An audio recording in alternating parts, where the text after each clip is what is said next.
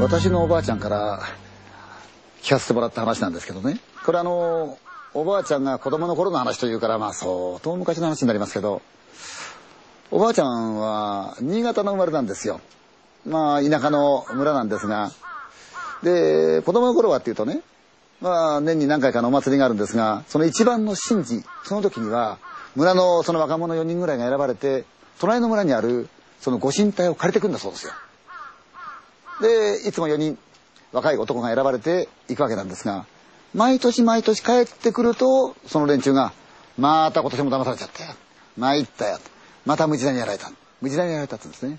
私おばあちゃんに聞いたんですよ。無地なってどういうもんだって聞いたらおばあちゃんがそうだなタヌキみたいなもんかな。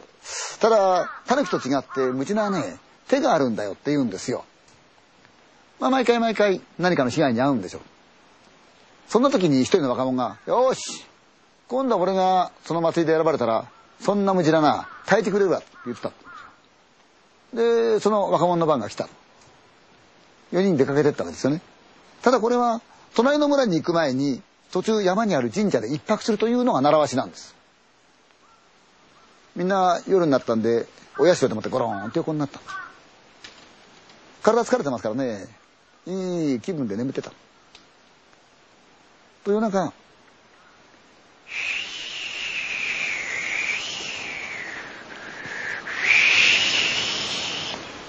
風が吹く。ふんふん。寒気がして目が開い。なんだおい、どっから風が吹いてんだ。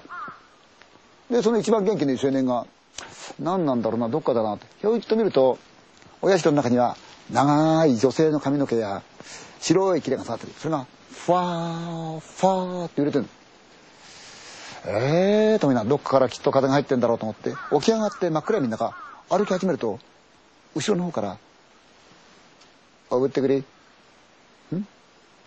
おぶってくれ」って言った子供のようなそうでないような声「おぶってくれ」って言ってる「おぶってくれ」真っ暗闇で見えないはあはあ出やがったなってよーしとって「おぶってくれ」あれおぶされ!」言った瞬間にポーンってなんか飛んでストンと乗ったって瞬間グーッと食いしめると、うん、どんどん閉めてくれ。で、すぐここでもって、あぶってくれ。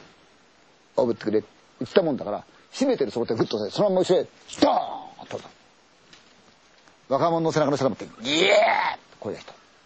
やったなと思って。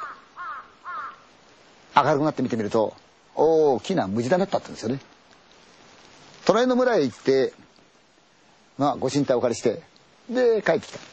もう自慢げにねその青年が「俺やったよえ？殺したよ退治しちゃったよ」って言ってたそれを聞いた村の長老が「それでお前ムジナは何匹やったんだい?」って聞いたそうですよそしたら「一匹だ」って言ったそれはお前まずいぞ。ムジナってのはなあらオスメス夫婦で持っているもんだから片方だけ生かしといたらお前また狙われるぞって言ったそうです。何んなもん来たら。また退治てやるわって笑ってたそうです。そんなある日とっても気持ちのいい日があって私のところのそのおばあちゃんが田んぼにいたそうですよ。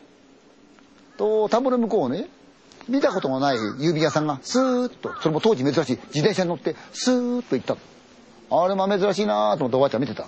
スーッて。行き先を見ているとその例の青年のうち入ってった。あれ何の用だろうなと思ってた。しばらくの時間があってまた自転車がスーッと出てきた。田んぼの中をずーっと突っ切ってどっかへ消えてった。その日の夜家の中で首を絞められて殺された。その青年の死体が見つかったそうですよ。